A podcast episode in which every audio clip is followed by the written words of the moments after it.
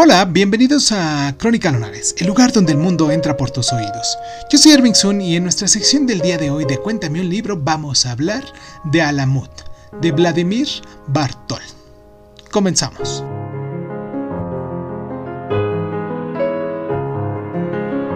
Las obras del escritor esloveno Vladimir Bartol languidecieron agotados y sin publicar durante muchos años. Un hombre tan de su tiempo como para mm, trascenderlo fue brutalmente censurado en la época soviética. Sin embargo, Alamud, su obra maestra, es uno de, los, mm, de esos ricos trabajos que, que adquieren un nuevo significado en su viaje hacia el futuro, lo que fue en parte una sátira de movimientos fascistas emergentes que envolverían al autor solo un año después de su publicación, que adquiere niveles nuevos y más profundos en el mundo del Islam militante.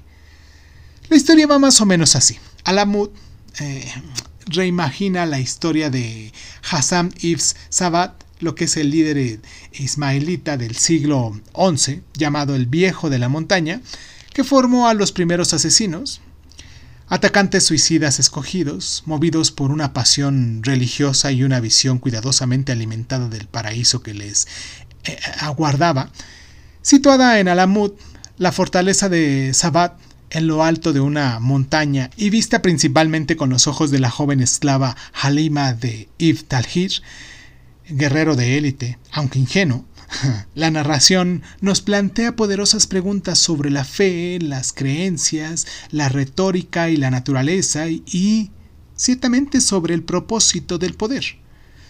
Sin embargo, hay muchísimo, muchísimo más en esta novela que la política y la religión.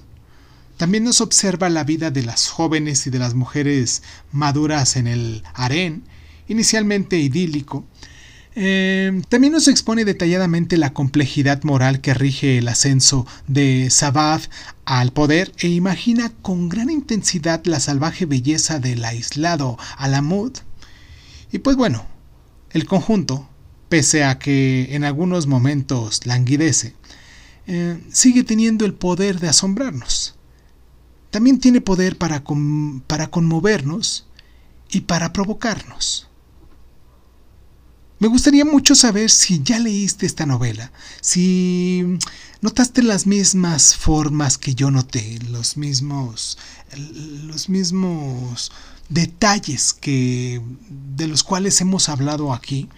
Me gustaría mucho que te suscribieras, que nos siguieras, que nos dieras like. Un abrazo muy fuerte a la gente de allá de Italia que también nos escucha. Muy caluroso a la gente de Eslovenia. Y, pues nada, yo soy Irving Sun, esto es Crónica Lunares y nos escuchamos la próxima.